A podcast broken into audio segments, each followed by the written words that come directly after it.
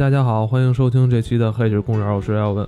大家好，我是金花。大家好，我是张华忠。今天咱们来聊聊这个达芬奇密码啊，因为最近准备要去意大利做一次采风啊。对对对对，一个是要去意大利做采风，因为马上达芬奇密码的后续作品今年要上嘛。不是公司旅游吧？不是不是不是。再有一个张老，因为我前一段听张老师的节目里边特意讲了一集关于达芬奇的那个故事，我觉得。哎，挺好，有机会可以找一个同行的人来聊这个。听那个法中做的那期达芬奇节目之后，让我对达芬奇这个人有了新的认识。达芬奇是一个超牛的一个人，他什么都涉猎，然后包括密码他也涉猎，这也是他发明的一部分。这个电影就是跟这个相关的，里边有跟很多跟呃意大利的传统艺术、传统宗教还有。呃，包括达芬奇的作品都有一些关系，有一些关联的一个电影。但是我差不多有点忘了这个剧情了啊！今天就作为一个场场外的一个一个助理吧啊！别这么说，别就是我看《达芬奇密码》最早看的是书。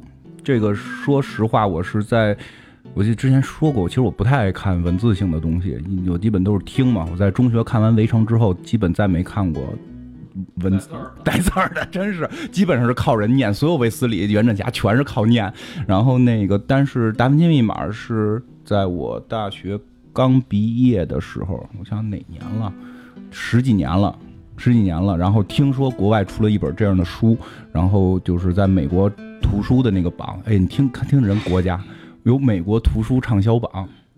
咱们好像只有音乐畅销榜，这人家美国图书厂把它一直排名前前一，包括就是这个作者叫丹布朗嘛，这是我特别喜欢的一个作家，或者说甚至是这个这个我能我去觉得我需要去崇拜的人之一吧，一个是他，一个是罗兰女士，这两个人都会让我觉得特别厉害。丹布朗的作品就是当时他最火的时候是《达芬奇密码》这个书在排名第一的时候，他的其他几部作品也全部上榜，就是三名前三名就是。连续前三名全是他的书，就持续很长时间。因为从小就喜欢跟艺术相关的东西嘛，也可能是受忍者神龟影响，然后就真真是受忍者神龟影响。再加上小的时候也我们也没有地方能看到裸体的东西嘛，你只能看艺术史，对吧 所以从小受这个影响是比比较大的，所以突然有这么一个。东西出来说去给你讲达芬奇背后的很多秘密，就特别感兴趣，然后就翻出来看，看了之后很震惊，因为它里边牵扯到跟宗教相关、跟神秘相关，包括一些东西，这个很神秘的这种阴谋论在里边，然后就喜欢上了。后来丹布朗作品几乎全都看过，当然了，到这一两年基本也是靠念的了。所以这个电影出来的时候也就去看了，而且都是我喜欢的演员。当时汤姆汉克斯一个还是很有魅力的这种中年男性的这种外表，嗯，包包括那个女演员是那个是演《天使艾美丽》的那个姑娘，好像是叫奥奥黛丽塔图，好像是叫这名，记不太清了，外国名老记不清。包括现在看的那个探员，嗯，让雷诺，那个《鬼鬼舞者三》的主演，对吧？对吧？杀杀手利昂特别喜欢，所以这个片儿真的在当时我觉得特别好看。所以就是一直想找机会来去聊。你看这女的出现了，别看这个了。嗯，这部电影主要讲的是一大概什么情节啊？主要其实讲的是一个现代的事儿，跟达芬奇就是不是达芬奇的那个真，就是说真人现讲达芬奇的故事，并不是讲的是一个现代的事儿。然后是这个卢浮宫的那个馆长遇刺，后来发现是自杀等等。然后他通过很多密码上的东西去指向，然后让最后这个。丹布朗写的这个主人公叫这个，叫叫什么来着？罗伯特·兰登，叫兰登博士。罗伯特·兰登是一个美国的符号学专家。然后这个美国人在法国去拯救巴黎的故事，就是他在通过这个所有的艺术、宗教、符号学这种知识性的东西，而不是靠武力、靠靠枪械，而是靠这种知识性东西一步一步去引导，然后去去拯救这个这个巴黎。其实不叫拯救巴黎，他是发现了一个天大的秘密。这个兰登博士好像也是他这一系列小说里边的主人公，是吧？对对，都都是这个人。这他妈这人也挺挺厉害的哈。对对对，而且就是这算不算是欧美版的卫斯理？没有外星人，这里一点外星人都没有。就就是他很厉害的是什么呀？他这个最逗的是这个书被归为科幻，这很神奇。其实一点都不科幻，但是他被归为科幻，不知道因为美国好像那个词儿代表幻想什么的。他他是。超级阴谋论主义者，就他的阴谋论已经是不是说我们美国人抓个外星人这么简单了，就到底上帝耶稣的传人是谁？到底这个宗教的背后是谁？我们信仰的这些东西的背后到底是什么样的？然后通过这些大师的作品，而且是有迹可查的大师的所有的作品写的颜值就是错叫什么？言之凿凿的，就是词儿可能念错了，就是就是有点让大众看完之后有点一真一假、有理有据的。这是一个特别好的旅游指南。就如果有去法国旅游的朋友，特别建议看完这个片儿，然后你再去，真的你再去的时候，你就真知道你该去哪儿，你该去看什么，真真的是这样。然后其实说大概聊聊，就是其实艺术跟宗教一直都是有千丝万缕的关系的。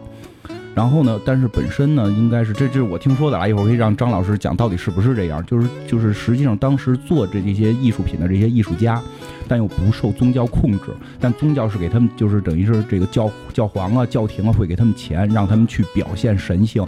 但他们拿了这份钱呢，就指桑骂槐，在里边做了很多表现人性的东西，所以里边甚至藏匿了很多东西等等这些。包括最后这个片儿是到最后揭示到了基督教的血腥史，就基督教对于。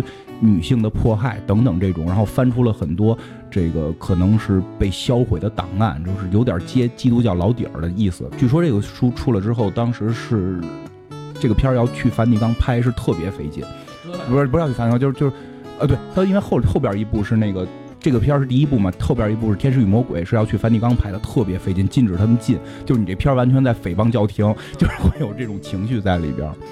因为他这里边提到了很多的那个，我我不知道有多少人看过啊，包括电影跟书还是不太一样，有些东西说的可能书会更明确，就里边有一些地方提到的都很有意思，比如说，呃，提到了女神崇拜，就是你会发现基督教是没有女性神的。而且基督教本身的故事里边有很多明显的 bug，他把这些点都提出来，就包括像这个，如果你多少理解一点宗教，你会明白，就是耶稣上十字架之后下十字架，就死了之后他复活，他从他复活的时候根本不是他的这些教众发现的，而是在圣经里被描写成为一个妓女的人发现的。就为什么是一个妓女发现了基督的复活，发现了基督的这个这个后边这些神迹，就在这里边都会有阐述，就是说实际妓女是基督的媳妇儿。对这个，对于宗教界是完全不接受的。包括到最后结尾的时候，就是说，实际上基督是要把这个耶稣是要把这个教皇的位置，就第一任教皇传给他的这个媳妇儿，这个叫莫大拉的玛利亚。然后呢，但是受到了什么圣彼得的迫害什么的，然后就彻底的彻底的毁这个女女性，就彻底把女性给毁灭。包括兴起了这个，就是当时基督教国家那种杀女巫的那种那种。不是很多有杀女巫，你红头就要宰了你嘛，就全部是为了毁灭女性的神。然后说。就在这个时候，一直有一个背后的组织叫什么巡山隐修会，他们就保护女神崇拜，然后保护女神崇拜呢，就是保护基督的血脉，然后里边用很多符号性质的东西，比如说六芒星到底代表着什么？就正六芒星是两个三角，一个正三角，一个倒三角，正三角代表着勃起的阳具，倒三角代表的是是这个女性的生殖器，然后这个被基督教定为魔鬼，实际它代表是这种男女结合基督血脉的。传递，所以到最后大揭秘的时候，是这里边这个女主角是耶稣的后人，是是这个就是耶稣的公主，这种 就很神。就最后结尾的时候，电影里也有比小说里好玩的这种幽默的成分在，就是他们最后发现她是公主了嘛，然后这个就是带她去了这个就是整个巡山有隐修会一脉相承的这个这个组织，他回归组织说你是基督的传人，你要好好活着什么的。然后那个罗伯特兰登博士就特别逗的，就是说没想到我一直是跟这个就是。叫什么？这个这个神的这种孩子在一起，然后这女的就在水面上踩了一下，说：“你看，其实我也没那么神奇，因为不是圣经里就讲耶稣可以在水上平走吗？但是他踩了一下是站不住的，就很多这种宗教梗在里边。他为什么叫达芬奇密码呢？达芬奇这个剧情有什么联系吗？对他讲的就是说，嗯，这个巡山野球会一直是有一些世界上最聪明的人来来来这个主持的，而达芬奇是那一届的这种大师。所以，这个他在临死之前埋下了很多密码在他的作品里，嗯，而且他的很多的东西都在表象的是女神的崇拜，包括像我们知道的什么这个《最后的晚餐》里边，就是有明确的，他画了一个人是玛利亚，是这个这个妓女，但是他把她打扮成一个圣徒，但是这个我就不知道真假了。因为我看这方面的，从我们学习的过程中看这方面的东西，很少有讲到这样的阴谋论的。我们都会讲到这一张画里边这些人都是谁，他们为什么是这样的形象，这样会比较多一点。但是说到宗教的问题吧，因为这个，呃。可能咱大伙儿不知道，咱们因为咱们接触基督教接触的比较少。基督教确实曾经有那么一段时间是非常非常黑暗的时期，就那段时间可能是，呃，我们理解中基督教在掩藏之前证据的这么一段时期。在最开始的时候，基督教是一个非常民间的组织嘛，然后大家都是公平的，绝对是公平的。那后来逐渐它变成了国教之后，慢慢基督教就已经有一个很很明确的一个政治倾向。然后很多基督教的这些领袖呢，就变成了一个，呃，整个甚至是整个欧洲的领袖，就他们那当时那个说话是非常算的。但是呢，有有一部分人他是实际上是不认为他们这个这么做是不对的。他们认为我们信仰的是神，信仰的并不是你们教会里边这些什么什么呃红衣主教啊，信仰的并不是你们，对吧？你们最多是一个神的在在在我们人间的一个代言人，代言人都算不上啊。代言人都算不上，你就是一个负责组织的一个人，对不对？但是实际上，这些人已经做到了，甚至我就是真的代言人那个那个程度了。所以有那么一波人呢，就开始反对他。然后大家就反对的时候，他也会有一个信仰，这个信仰是什么？就是圣经，就是圣经自身。就我们不再跟你们教会已经没有，就是之间我们不再有关系了。我们就只尊重圣经，因为我们现在就没有办法直接接触到神嘛。我们能接触到神的唯一的东西就是圣经。然后这波人就逐渐的一点点退出他当时那些教会，然后形成各种各样的教派。你说这个隐修会，实际上他们也是各种各样的这种小的教派里边的一一个分子，很多很多这样的教派，包括现在都有。现在都有，就是我们知道的有有总体的这个教会，但是在基督教下边有很多分支，他们也都认为自己是一个最准确的，对基督这个理解，对这个信仰理解是最准确的这么一部分。当时这一波聪明的人，应该就是这里边的，算是一部分吧。他们用自己的方式来叙述世界，来解释世界。其实原来基督教就负责来解释世界嘛，然后他们。觉得教会的解释方式很明显是有很多是错误的，就是自己相互可能都会有出现一些马脚的，对吧？它会出现一些这样的东西。然后他现在呢，就是我们要用圣经，纯粹用圣经的方式去解释这个世界。然后同时呢，慢慢的就有科学，就是文艺复兴的时候，科学就开始有一些发展了嘛。然后那些科学渗透进来的时候，人们就会发现。基督教原来一直好多东西都是在忽悠我们，就是那教会好多东西是吧，都是在忽悠我们，这对传统的宗教冲击非常大，巨大。这个冲击是巨大的，因为大家原来认为一些铁定要对的东西，现在大家认为这明显有一个反向的东西是铁定要对的，那它的对立面就肯定是错的。那你原来给我的那东西就是错的，这就造成了最后一波教会是非常疯狂的。就是在文艺复兴之前的那段时间，教会的疯狂程度就是咱们难以想象，有很多这样的作品、艺术作品去表现那个疯狂程度哈。就是我要，相当于是我，呃，权力就要最后流失了，那我这个时候对权力那种、那种、那种，呃，对疯非常疯狂的去抓住我的权利，而这段时间会做下很多很多的恶行，然后这些恶行呢，也直接导致。后来他们自己自身也演化出一些极端的教派，就教会自身也演化出一些非常非常极端的教派，就是咱们今天聊聊的侦探，你知道吗？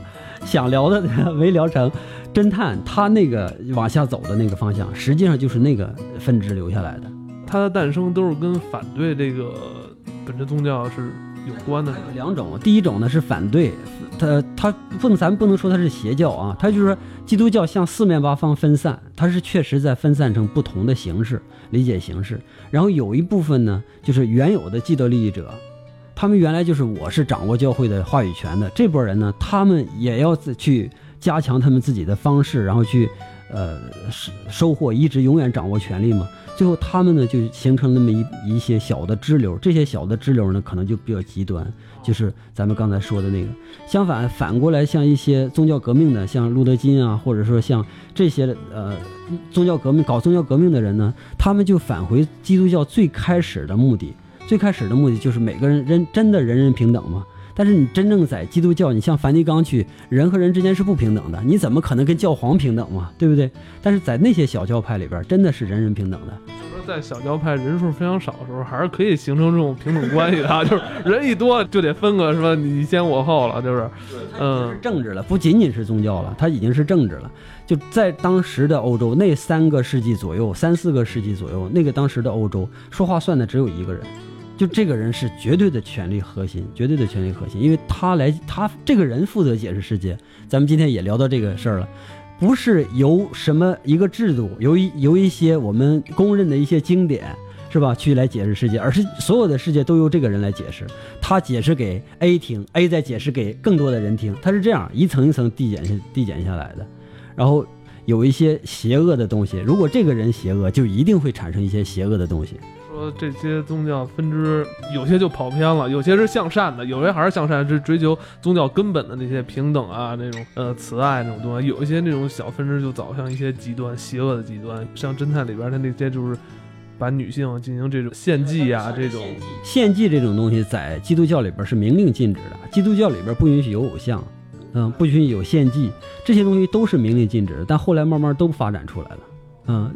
就是有一些原来我们认为那些呃自然教或者是什么多神教这里边经常有的东西，现在后来这基督教是明明确反对那个多神教、自然教那些东西的时候，然后基督教自身也开始有那些东西进来。这个其实还是他们想更多的去掌握这个宗教，这目标还是，但是他们走下来，并不是说他们一定要往邪教的方向去走。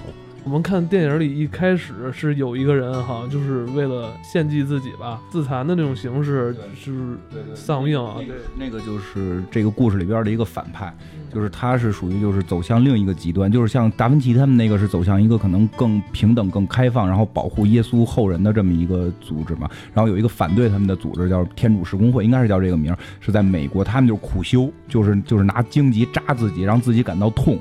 然后那个人应该是我们也有啊。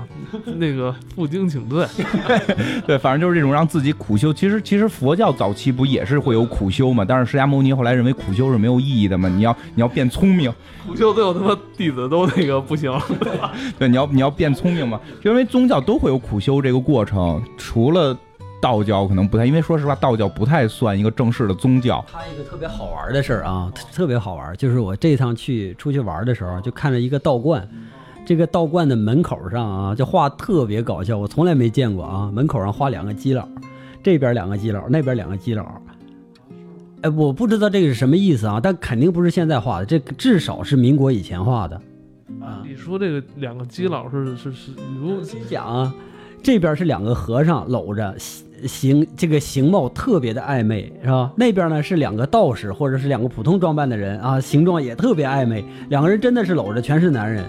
这是在道教，这就我说道教吧，其实并像像金花说的，不是那种就是很严肃的一个宗一个宗教，它更是一种这个算算是算是文化或者是思维的一种传统，一种潮流啊，并不是一个真正的宗教。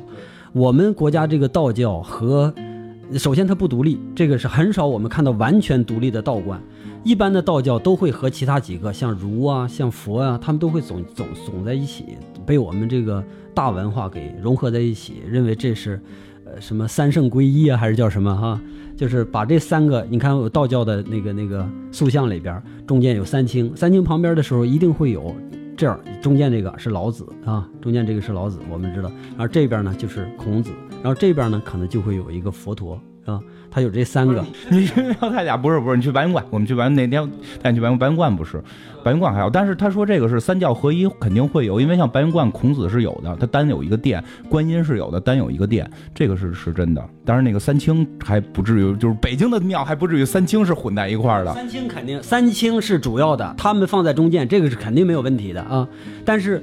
单纯的道教里边一定会，呃，不是说一定会，就是大多数的时候都会出现孔子和佛的形象。先就说那个，这就你说门口那个，就是非常 非常暧昧这个，这这你说它不是现代的作品吗？这是很现代作品，这个是肯定的，肯定不是现代的作品。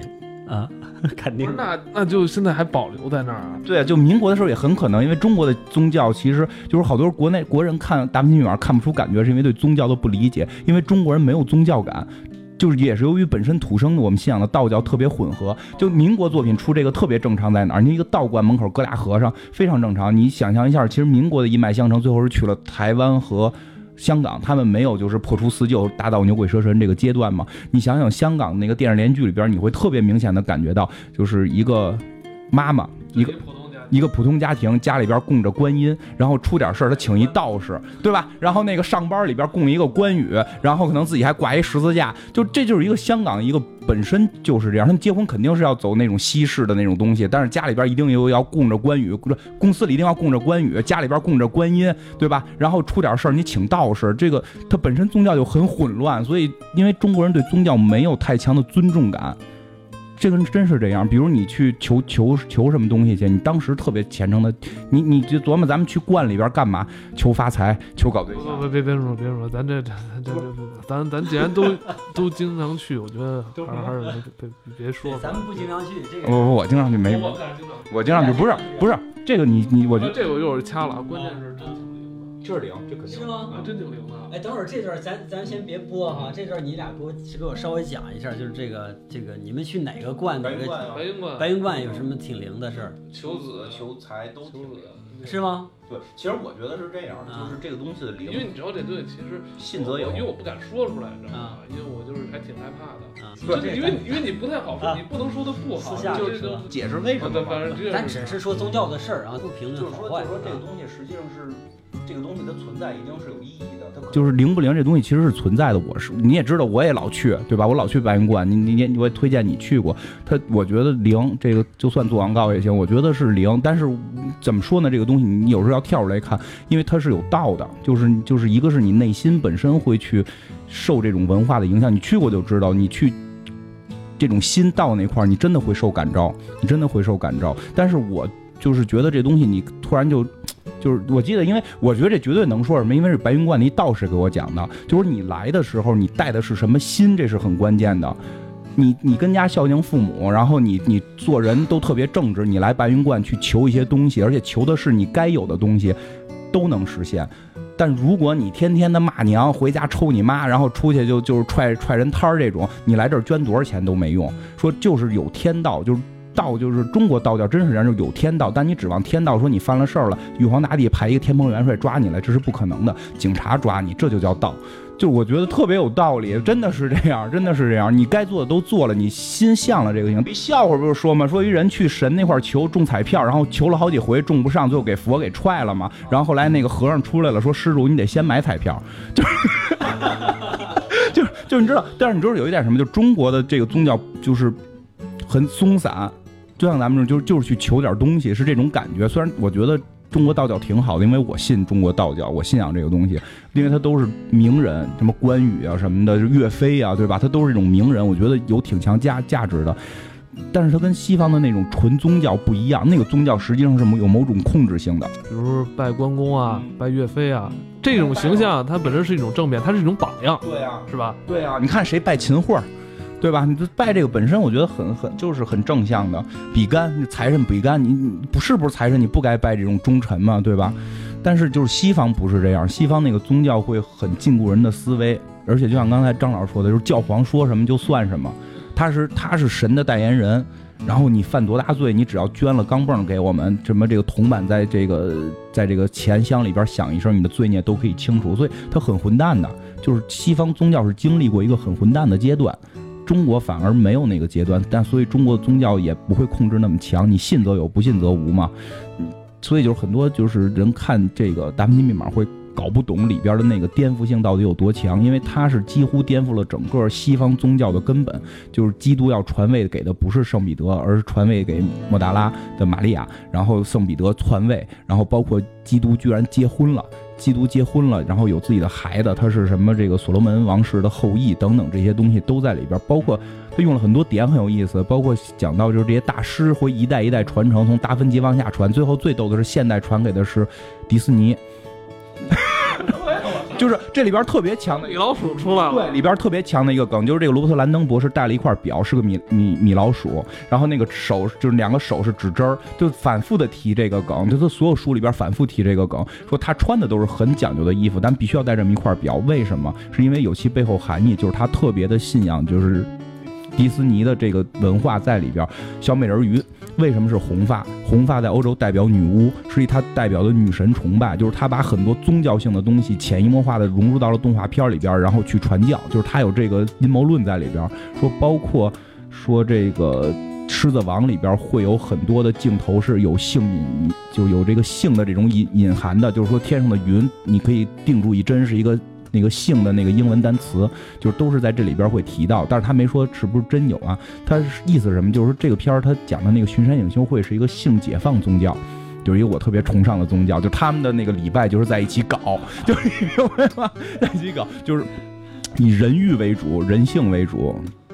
就就是这么一个宗教，然后那另外它对立面就是那就是那个天主教公会嘛，就是你刚才说这些都是那个丹布朗写的是吧？对对对哦，那你说说清楚。他丹布朗写的是。刚才说的嘛，所有的教派都是对圣经的不同解释，有一些我们的理解啊，比如说咱们几个组一个教派理解，可能就是这个这个必须都是同性恋，不允许异性恋，然后，觉得异性恋是是是怎么亵渎神之类的，都有这种可能。不是说之前那个好莱坞影星信了一个叫 科学教，那也老搞笑了。那个宗教，汤姆克鲁斯，汤姆克鲁斯后来跟他媳妇儿，最后一媳妇儿结婚时候，那个合同写了，就婚前协议写特别多嘛，就是如果母星接，包括有这么一条，母星接我来，你必须跟我走，把你的父母留在地球。就是这帮这帮人有钱了，也不知道怎么好。之前那个不是大开眼界里边，他就是演演了这么一个老参加那个。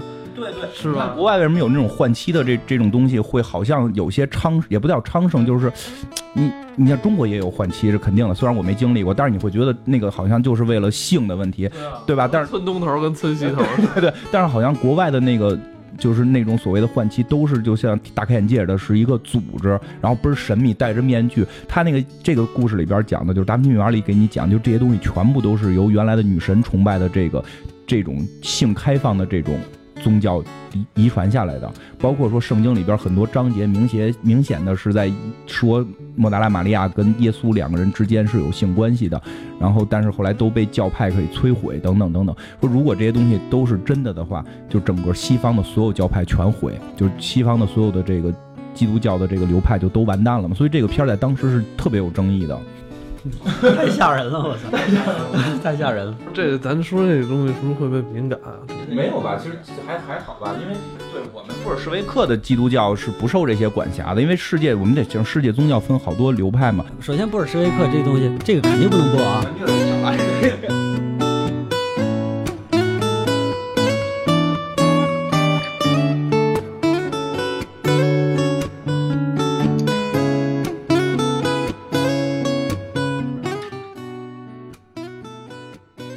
事儿，多刺激！就是梵蒂冈跟中国是不建交的，因为梵蒂冈承认就是一些别的问题，梵蒂冈跟中国是不建交的，而而且本身中国是不承认梵蒂冈是这个中国的基督教和天主教的教宗，这是不承认的，就是互互相不承认啊。这不是指中国这样，不是指中国，他说英国也不承认，那个俄罗斯也不承认，对，很多都不承认，就是几大的国都不承认，就是俄罗斯那一派是以东正教为主，他信仰的是。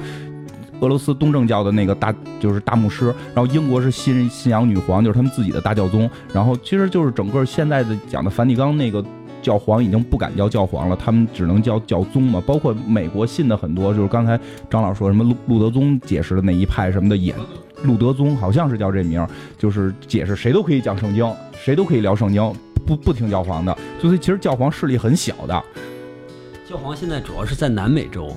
就是就是这个，对，就是意大意大利这个，就是梵蒂冈这个教皇，现在他的主要势力是在南美洲，啊，你别小看了，不是在梵蒂冈吗？不是，他的势力就是说我信仰我的信徒，信仰我的人民们啊，在那儿。你像他好多这个教派分散的，每个国家都有自己不同的教派，有的叫教会的，有的叫什么什么这个会那个会，就刚才讲的那个，那他们的信仰方式就完全不一样。比如说有的就信仰什么，信仰这个。玛利亚，圣母玛利亚的，有的信仰是基督的啊，有天呃，操，这俩我有点记混了。基督教，基督教是信仰基督的，天主教是信信仰这个玛利亚的，就是天主教是承认玛利亚的人的存在，就是基督他也是信基督，但是他承认玛利亚，承认玛就是基督是玛利亚的孩子等等这些。到基督教。对对，到玛利亚是他妈，到基督教那个就是都不承认，就是耶稣就是上帝，就是大概这么一个意思啊。我们解释不不不准确，但是你简单可以这么理解。他是这个基督教是单一神嘛？单一神的意思就是神就这一个，只有基督一个人，就是基督、耶稣、上帝，这其实都是一个人，只不过他不同的分身一分身而已。然后包括那些天使啊什么的，其实都是他，都是他，叫什么三位一体，所有的全是一个人，都是这个神唯一的神，就是他自己。然后其他的一切人都不可以是神，包括玛利亚。对，即使你身上没有，你身上是没有神性，即使你生过神，但是你也没有神性，这是他一方面的解释。但是还有别的解释，还有的解释呢，就完全按照圣经去解释，就圣经说什么，我是我说什么，我就按这个方式去解释的。就这样的教派更多。呃，我就是他们在韩国回来之后，韩国就是信仰这个什么嘛，信仰这个这个基督教的比较多嘛。韩国自己国内就有好多好多教派，他们自己就是做礼拜的时候就完全不在一起，相互之间我们不讨论基督教。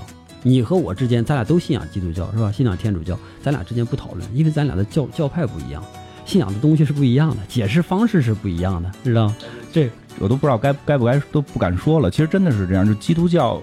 其实你要是说了，就像刚才那个张老师说的是，很多其实信的都是这个，但是大家信法不一样，就产生出了好多教派。其实包括大宗教都是，其实基督教、回教和那个犹太教都信一个东西，但是他们解释不一样。其实这个我觉得好多人可能还真的不知道。就其实，在古兰经是承认那个耶稣存在的，但认为耶稣不是神的儿子，他只是一个，他像摩西一样，只是一个这个先知。对，但是他讲的故事反而都是一个故事。这真真的是这样，所以就是他这个片子里边就会颠覆了这些东西，所以特别狠。对，其实就根据达芬奇的这个留下的很多的这种指示，其实他介绍了很多名画，比如《岩间圣母》，然后最那个《最后的晚餐》这这些东西。比如说像《最后晚餐》的解释，其实刚才大概也提了一句，其实你现在去看会有意思，因为我学艺术的时候，那幅画确实很诡异，因为那幅画里边的人的头跟手是对应不上的。对吧？因为张张老师肯定看过，就是他有一个人的手的位置特别奇怪，所以后来就是他就去解释这些人跟手是怎么回事，是因为他实际在里边还藏了一个人，藏的是那个女性。专业的角角度上去说一下啊，《最后的晚餐》那个那幅画吧，实际上是就是保存非常不好，因为当时吧，达芬奇属于一个就是激进派，就是我喜他喜欢科学嘛，激进派，他实验了很多画画的新方法。结果他那个新方法呢，他当时因为他毕竟他活的时间才多短呢，所以他没有经过长时间的这个时间的呃这种认定吧，所以他好多画都坏了，包括那个就咱们今天要讲的这个《最后的晚餐》这张画坏的特别严重。现在我们能看到这张画的时候，就已经斑驳的不像样了。但是他那个画画的方式啊是这样的，就是实际上他画很厚，就是虽然他在墙上嘛，但是他实际上画很厚，他画一遍。刷一遍泥，画一遍，刷一遍泥，它是这样画的，相当于是一层一层一层一层的。我们不能说它这每一层都是完全一模一样的，因为它不可能起同一个稿。也就是说，它这一层一层的过程中，有很很有可能中间有一有一层或者多层是形象不一样的。就刚才金花讲的这个，就是这个人手和头对不上，或者说。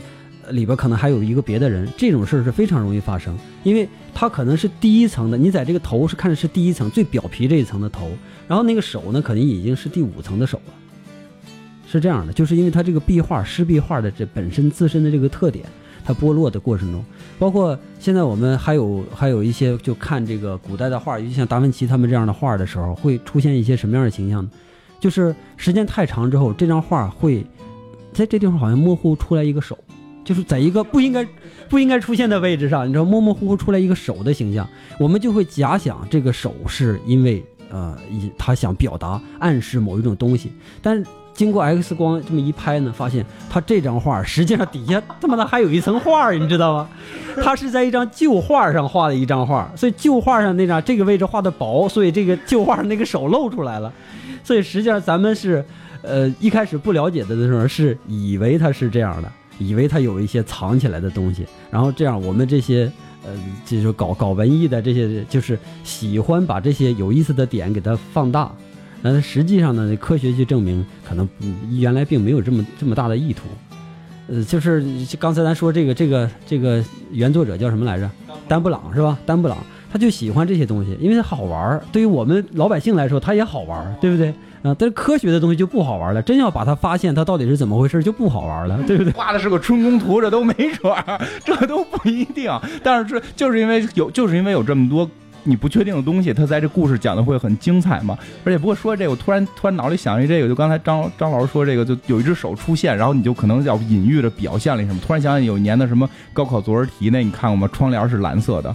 我家门口的窗帘是蓝色的，然后让你解释这句话，正确答案是蓝色代表忧郁，体现了作者当时的心情不好。然后那个作者本身写那个书的作者，然后第二天发文报纸上对这个标准答案进行评判嘛，就说我们家窗帘真是蓝的。就是有的时候是这样，就是我们会附加更加一步去对他解释，反而会觉得更有意思。所以这个就是这个片看着特带劲，但是你要说它有多真，嗯，也不好说，也是一些猜测。这肯定都是一些猜测，我们愿意对世界有多种多样的解释吗？这是这这个这些猜测有益，呃，帮助我们丰富业余文化生活，这个没问题。就是我觉得这点这点这个片儿做的特别好，就是这个业余文化生活的这个提升会特别有意思。你会知道这么多画，你再去巴黎的时候，你就不会只在老佛爷逛一逛逛逛三天，然后买一堆包你走人，就不会出现这种情况。因为这里边还提到了一个。那个如果有有有有有人就是未来有机会能去法国玩的话，一定要去的一个地方叫，我记不清那教堂名字了。就是说最早的玫瑰线是在法国，是在巴黎，就是那个本初子母线最早的一批本初子母线是定在是巴黎，而不是那个什么现在好像在英国什么格林什么什么那个地儿格林威治嘛。说最早一批在巴黎，然后是贯穿了那个一条经纬。经线吧，叫应该是贯穿了整个巴黎城市的。然后这里边特意去那个地儿找，说因为那个它有一个隐语，就是说在玫瑰之下，就是说在玫瑰之下会有一个宝藏，对吧？然后他就后来说什么是玫瑰，说那条线被评为玫瑰线，就是那条本初子母线是玫瑰线，他要去找。然后就是在一个教堂里边，然后地上是有这个纯这个铜做的一条线。然后后来我还去真我去巴黎玩的时候，真去找到这个教堂了，老难找了这教堂。然后去了之后，一群老外在那条线那儿拍照，因为真的是这样。因为那几年 那几年是这片上映不不不长嘛，然后就很多老外去法国巴黎玩，都去找那个线拍照。就是你看，至少你能知道一些好玩的知识嘛。虽然它换不成钱，像金庸其实也是这类。韦小宝到底是否存在？但是所有故事线全是连着的。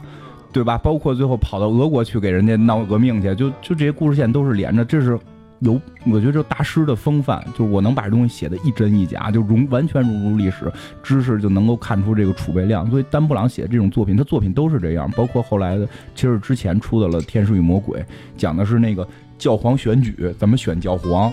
然后其实有兴趣可以去看看那个，就是他们教教皇的选举方式，最后怎么确认那个教皇，然后是是在一个烟筒里边冒烟，冒黑烟还是冒白烟，代表选没选出来，整个教皇选举的流程是什么？就这个人还是挺有知识的，就看看就。知知道一些，嗯，反正你也在电梯间没法跟人聊的话题。上一部新片是吧？对，也是以他小说来改编的，是吧？叫《但丁密码》。对，原著应该叫《地狱》，然后那个这里边叫《但丁密码》。嗯，其实，在就是不还是那个，不管怎么说，你好歹知道但丁是谁了，对吧？然后，而且这个片儿里边主要提的艺术家是波提切利，这还我真特别喜欢波提切利。然后，因为最最早我们做设计嘛，Illustrator 那个软件最早是用那个 Illustrator 画了一个那个出水维纳斯嘛，就是还非常的，因为学设计的嘛，老用那个软件，就对那幅画特别有感觉。嗯，但但是那画好像只有只有只有佛罗伦萨有，就是那个波提切利的作品，好像是。作品不多，因为波提切利比那个达芬奇他们要早。啊，所以他们那一波艺术家留的作品并不是很多。然后波提切利，呃，如果从写实的角度上，那肯定是比不上达芬奇。但是如果从他的艺术形式上来说，也是非常非常牛的一个艺术家。他的画吧，是大概是欧洲比较早的，既美又同时充满装饰感的画。就咱们知道，从大贝壳里边出来那个维纳斯。然后还有，反正就好多类似他这样画吧。你会发现那个人穿的裙子啊什么的，上面全是小的装饰。这个在那个时候，在那个时期几乎是没有的。那个时候人画的袍子就是一个大红袍子，就是红袍子，从上到下有几个褶就完事了。他那个上面全是一些小碎花。然后画那些树的时候，你看达芬奇画树就是模模糊糊一片往远处推，然后波提切利画树呢，就树叶一个一个的全给你画出来。他是这样的。处女座。呃，所所以。所以波西切利的画看起来吧，就特别特别漂亮。然后他对后期的设计的影响就特别大，对那绘画的影响是达芬奇肯定要大一些，但波提切利对设计的影响就特别大。我记得特清楚，早期的那个 Illustrator 一定是波提切利的画。这一点咱们必须得提到这儿。国外的艺术教育就它像学数学一样去学这些东西。咱们小的时候学美术是什么样啊？一周有一堂美术课，就别说咱们小的时候，就现在，一周一堂美术课，这堂美术课还得班主任班 站站起来。老师站了，数学老师说他得说，哎，你你给我留一下这个，哎。我现在有一个下属，就是原来是美术老师。他说他当了三个月美术老师，只上了三堂课，一个月上了一堂，因为全部都被数学老师占了。但是在在国外，这种基础的美术教育，它是很重要很重要的一环。一方面是了解他们自己的历史，再一方面，美这个东西是多么基础的一个学科啊！而且他们的美术馆其实是和咱们的美术馆还是有点区别，因为你如果走到美术馆，在旅游。淡季的时候，你走到美术馆的时候，你会发现有很多当地的孩子在那儿临摹画，这就很了不起，咱是吧？真的，嗯，我我跟你讲，就一个特别感动的事儿，就是我去巴黎玩，反正就是那一年去过一次啊，就去巴黎玩，然后就是卢浮宫，你肯定是要去的，那都是中国人，对吧？真的，你除了卢浮宫，别的地儿没中国人了。一会儿就如果有有时间，一会儿我们可以再讲讲别的几个美术馆的事儿啊。但是那个卢浮宫确实是。作品最多的，而且而且全都在去去那块儿，就是一堆中国人拿那个地图找蒙娜丽莎在哪儿，然后到那儿啪拍张照就离开，真的是这样。但实际那个蒙丽莎前面就一圈一圈的人，然后你就看不到蒙娜丽莎，我全是人 排到那块儿拍完照，然后中国人就都离开了。但实际里边有很多的那个，哎呀，我就一下我都都感动了，讲这个东西都真的是这样。就说先先先回来说，就刚才张老师说这个，就是那儿我肯定去了。后来几天没得干嘛，就瞎逛嘛，在巴黎里边瞎逛。然后就随便看，有一个门口都被涂鸦写着这种，就是一乱七八糟的那种美美式涂鸦。然后几个玩滑板的人在一个特别大的一个看似像宫殿也不知道是什么的玩意儿一个建筑那块玩，我我就进去看看吧。要票吗？不要票，随便进。然后进去之后看，就里边挂了一些奇奇怪怪的画，一堆小孩在那临摹。然后你走近了看那些画，什么毕加索呀。然后什么这真的什么什么大力啊！我天，就你根本你在地图上都找，恨不得你都找不着这个美术馆的名字。然后你进去看，就是就是毕加索的画。然后不要票，不要票，一群小孩提溜桶进去画。就当时那种感受，你会觉得我操，我们儿时真的就不知道什么是漂亮，不知道什么是美。真的是这样，不不只是法国，多说两句，不只是法国，邻国日本。我去了一趟，就去年吧，去了一趟福冈。福冈就听着就是吃面的地方，你感觉那个地儿就只有面条，什么都没有，对吗？什么都没有。福冈的一个小城的小美术馆，甚至连大标题都没有，就那个美术馆门口连什么福冈美术馆这种标题都没有，连个台阶都没有。进去之后，那个安迪沃霍的、大力的，然后这个当时还办了一场莫奈莫奈的那个画展，然后就莫奈莫奈七十岁画的那种，我从来在书上没见过的画全有。这就是，你你能明白为什么日本的这种这种，其实有时候一个民族的强大不在于我特牛逼，我我我我有钱，对我胳膊粗，全都要。你真的是这种，你然后我去那个画展里，全是一堆小学生就在那块画记笔记。日本人跟法国人还真不一样，法国人是在那儿拿着画，然后日本人是一堆人拿本记，就那个耳麦能听，就对这个画家讲什么，咔跟那儿记。但不管怎么样，他们都能看到真的，包括。今年我去东京，去了一个叫什么什么笋宝美术馆，里边只有三幅画，其中一张是梵高的向日葵。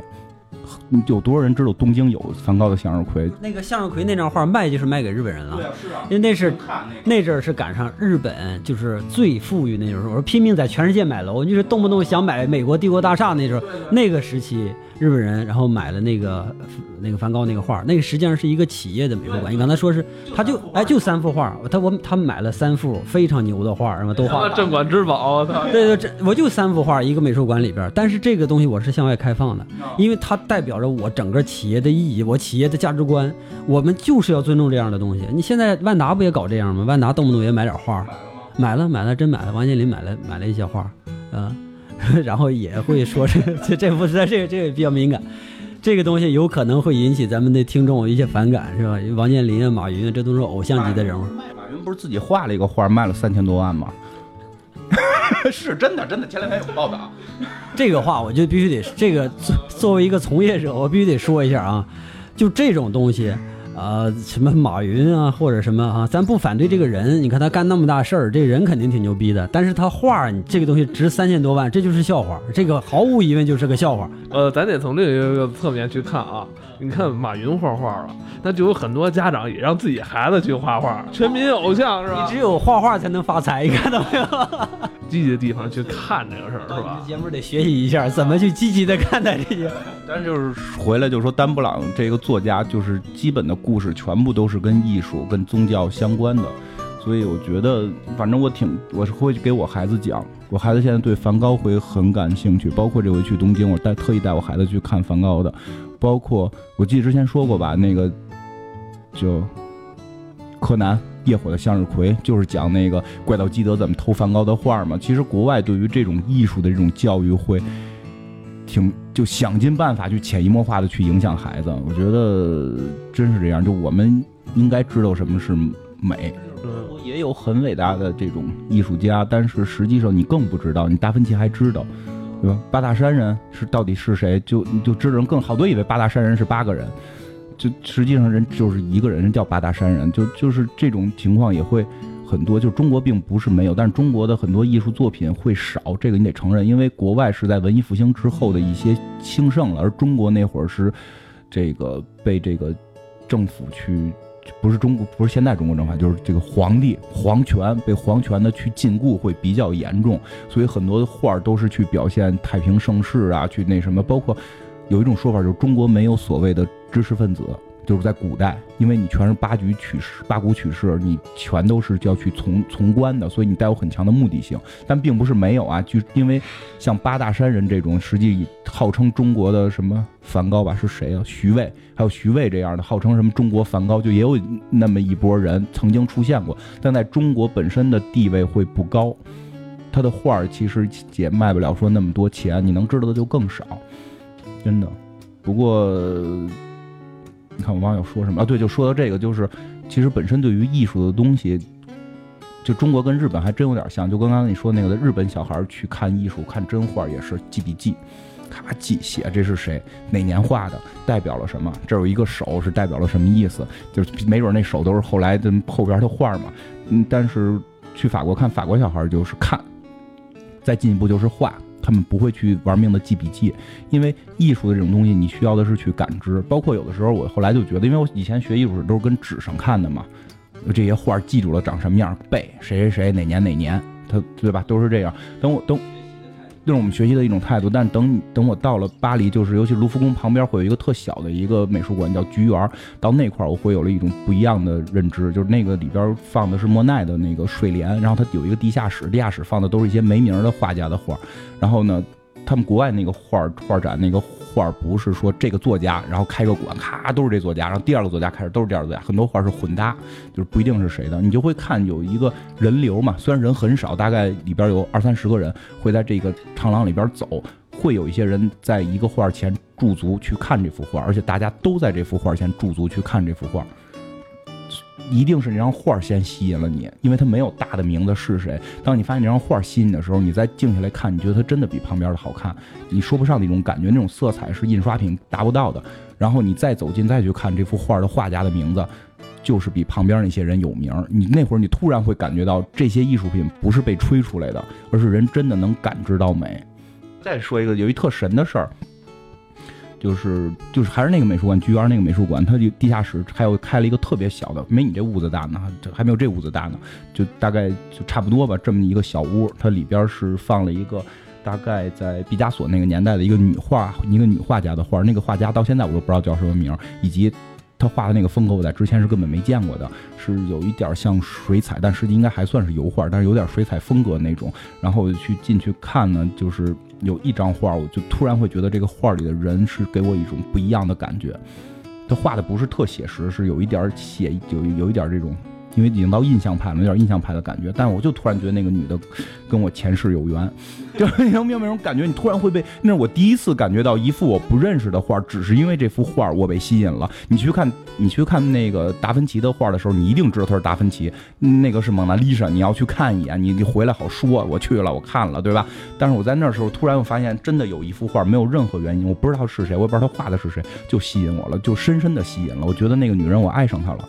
然后，更逗的是，我就看了很久之后，走近了去看，因为画家的名字我不认识，我看画的名字上面写的是，就是前头那个单词我还不会念，后边是香奈儿，然后我就开始会查这个人到底是谁，然后就去查那个是香奈儿，Coco 香奈儿的真名，就是就是那个做衣服的那个香奈儿，因为我本身我学服装的，我对香奈儿是有一种常年的一种情节，因为我上学的时候做的很多课题都是跟香奈儿这个品牌相关的，对于这个。这个人我也很欣赏，就是你会发现，我后来才知道他是，而他开始会直接去影响你，你你能感觉到艺术当中有一种真的灵性的东西是存在的，这种东西真的是，我觉得可以说是某种能量、某种精神，而不是课本，而不是文字，你能体会这个感觉吗？你说到这儿就感觉这个这个艺术品宗教一样，就把你给吸引了。为什么宗教跟艺术一直挂钩？因为真的艺术有灵性在里边。我这我这个想法跟你还不太一样。我觉得，我觉得艺术这个东西吧，它是说的越少越好，实际上是说的越少越好。你不要去太多的描述艺术，你描述艺术越多，就像咱们刚才说，日本小孩会到那儿去听讲解，然后记下来。我们中国中国，我们去旅游的时候，去看到一个建筑，去看到一个房子上边的墙画，是吧？看到这个壁画的时候，然后他会跟你讲讲什么？你注意他讲的时候讲的挺挺挺烦人的。导游会跟你讲这里边描写描绘的这个人正在干什么，是吧？他接接下来这张画是描绘他干完这个之后取得了什么样的结果，然后再接下来之后取得这个结果之后，这个人变成了什么？他是跟你讲一个故事。然后咱们的咱们的小孩就没有办法自己去面对这张画，去理解这张画，这个特别致命。对对对。西方的小孩走到那个艺术艺术馆的时候，然后他就看到这张画的时候，没有人给他讲，小孩自己过去就开始，就从最小的时候开始尝试自己努力去理解这张画，甭管是怎么样错误，哪怕是错误的理解，然后尝试去理解这张画。他这么一点点去长大的过程中，直到他最后，他肯定会和画之间和这些东西之间建立一个沟通。所以在西方，你有一些。这个当代艺术它出现的时候，老百姓是可以欣赏得了的。对，在我们这儿，别说西，别说这个当代艺术可以欣赏，就是最传统的那个艺术，他都欣赏不了。这是什么原因？因为我们一直没有建立起来我们自己去理解它东这个东西的。所有的，包括欧洲的画师也是皇家画师，达芬奇这都是皇家皇家画师。达芬奇就为谁服务？就得问什么那不勒斯那个呃，那不勒斯和法国的这个宫廷去服务。他们要不然上哪能挣挣钱去？画师都是为这个服务的。到后来到哪儿？什么时候才是？到这个梵高他们就是印象派之后，他们开始独立的去卖画。之前挣钱不是他可以独立卖画，就是我的画不用卖给皇帝是吧？不用卖给那可就是因为有那时候有钱人多了嘛，有钱人都谁都可以买得了画了。但是首先还是建立在他们大家都都是懂一点画的这个基础上。咱们这个东方的这个文化文化传统呢，就是要继承继承继承，然后看起来表面上我们好像我们好像是更尊重传统，对吧？但是实实际上我们并不尊重传统，你知道吗？实际上我们一直在传统的压榨底下，然后我们拼命的求生，渴望有一点新鲜空气，但是我们一直拿不到，因为没有创新能力。我们每天脑子，我们思思维的方式就是别人给我们定下来的，相当于我们走的那个路是别人给铺好的，所以你想你怎么能走出一条新路来？在西方这个传统思维底下，它是这样的：我没给你铺过路，我从来没教育过你该如何去思考这个问题，我只是说你应该去思考，对不对？然后你就慢慢的自己走出一条路来，走出这条路来就是你的。所以他真正的去从传统的东西吸取了东西，然后并且把它拿到创新的位置上。咱们呃不是说，我我觉得是咱们有机会能做到这一点，就咱们东方，咱们中国有机会能做到这一点。首先建立在咱们现在慢慢大家富裕了。然后普遍的受教育这个程度提高了，然后在这个情况下，我觉得一点儿一点儿的去走，我们还是有那么一天的。我不是很对咱们东方很悲观，对咱们国内很悲悲观。我觉得是一定会有那么一天能走得好。我先说一下大问题，这个大问题就是我们觉得西方的东西更多更好，其实这是个表象。我们看到的西方的东西从都是从十四世纪一直到现在，这最近六百年的东西。实际上六百年之前，西方就什么都没有，几乎就是一片荒芜。但是我们国内呢，这六百年是一个什么样的时代呢？我们国内跟国跟西方比起来之后，我们国内是一个逐渐在衰弱的。我们也有好的东西，我们好的东西，但是苦于一个什么？就是我们好的东西都在更早。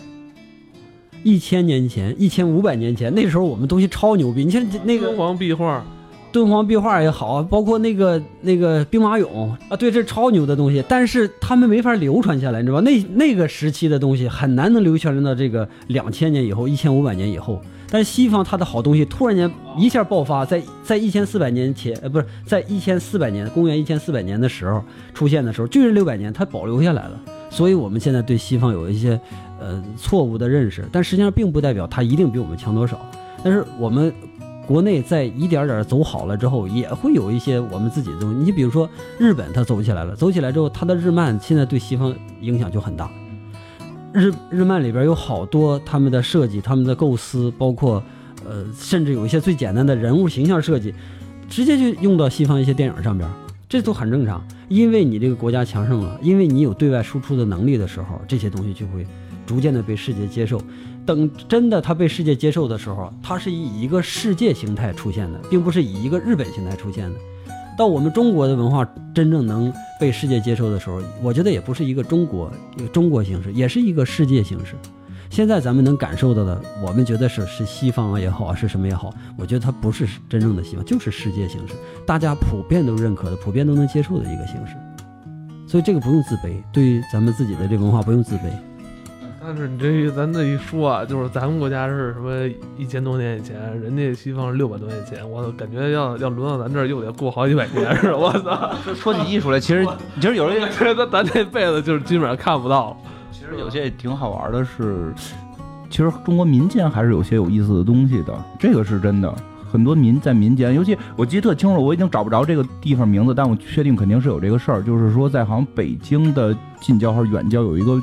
特别没有名的一个庙，那个里边的雕塑跟其他地儿雕塑不一样，所有的神都是具有人性的，要不然翻白眼儿，要不然那什么，然后但是你根本不知道这个艺术家是谁，他只有那个什么工匠的名字，没有艺术家，只有工匠名，大工匠，所有这些全是大工匠，就是一个普通的一个木匠啊，我来做木雕。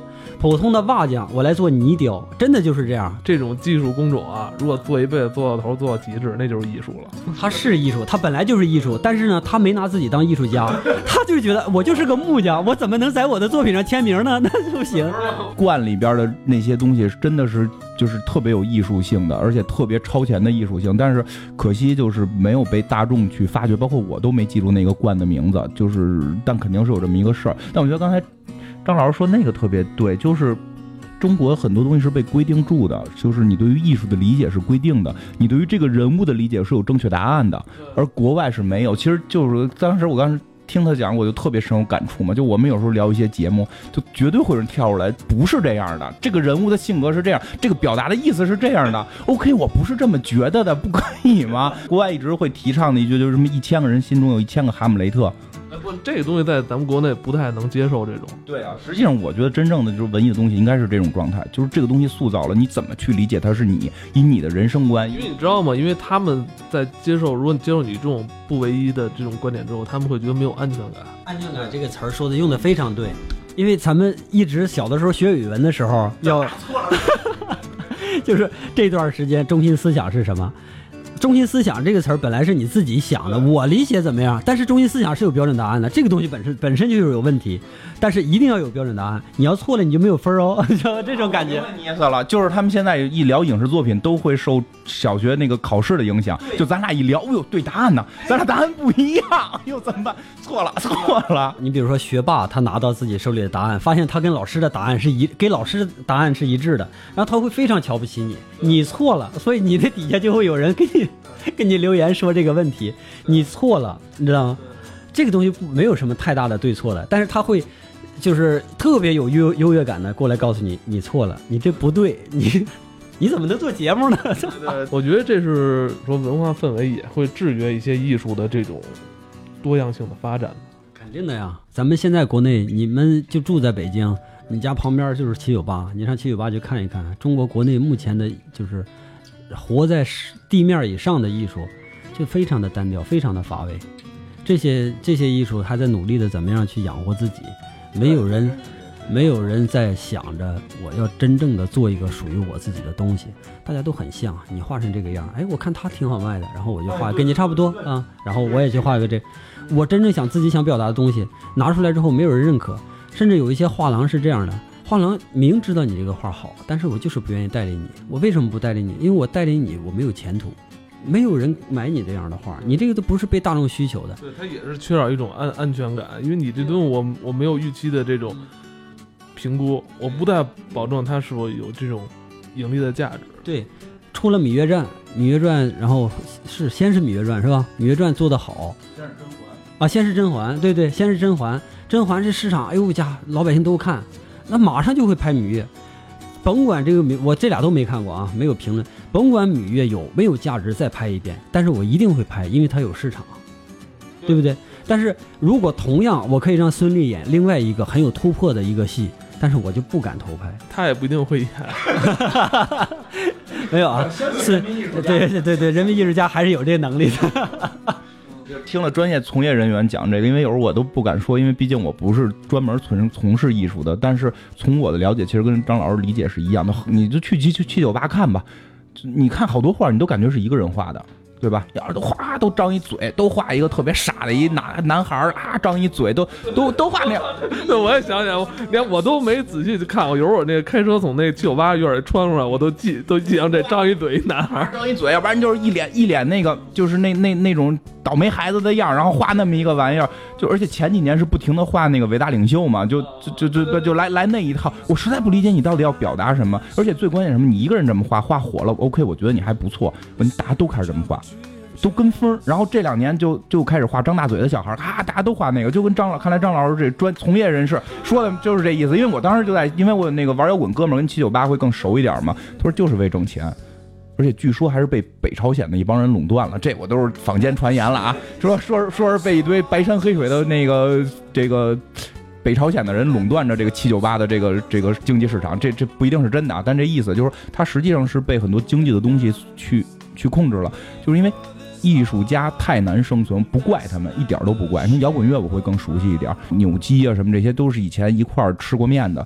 很多那种当时跟我哥们儿一块玩死亡金属都改大流行了，原因很简单，人真吃不上饭。人在吃不上饭的时候，你指责他，你不摇滚了，你不艺术了，你没有这个权利。人人真的是为了吃饭去做这种转型。像我哥们儿为什么可以一直玩，最后去好莱坞玩，家里有钱呀。真是家里有钱，住着别墅，人就可以这么玩。就其实是中国艺术家本身生存是有一定困难。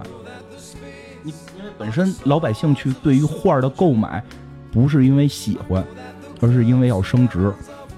真的是这样，这是挺可怕的。今天我刚到你家的时候，我就说这个问题，就我特别想做。我们家有什么问？风水不好。不就说这个事儿啊？就说这个事儿，就是我特别想做一个这样的事儿。我想咱们。能通过咱们的努力，让老百姓喜欢上画，真的喜欢上画。我花个三千五千的买一幅真正的画，哪怕对吧？呃，三千五千其实对老百姓来说是钱吗？但老百姓也能肯定能掏。如果我真能喜欢的话，如果通过咱们这种算是小知识分子吧，咱们的努力能做到这一点的话，或者给这一点稍微拿出带带来一点儿的气息的话，其实咱们也没没白干这些节目，对不对？嗯。都是艺术从业人员，给他们一些空间，给他们一些自由的气息，让他们去呼吸。我觉得真是现在太压抑，他对他们来讲，因为生存存在问题。聊的是这个达芬奇密码，是吧？对，聊都很艺术嘛，不是很很难受。一开始聊宗教，我不行，赶紧往往这边转。呃，转的还是比较安全的，好吧？常来我们节目多交流交流，好吧？法中，好，好，好，没问题。好，拜拜。